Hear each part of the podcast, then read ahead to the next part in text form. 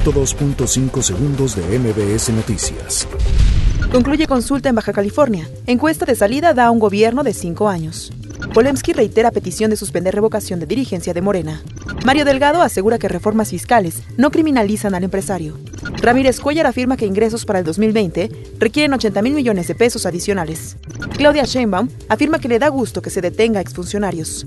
Revocan permiso de funcionamiento a la feria de Chapultepec. Detienen a ex colaborador de Mancera por desvío de 48 millones de pesos. Policías de Tamaulipas convencen a mujer de no arrojarse de puente peatonal. Fobiste prevé construir 66 desarrollos habitacionales en todo México. Lenin Moreno deroga el subsidio a los combustibles en Ecuador. 102.5 segundos de MBS Noticias.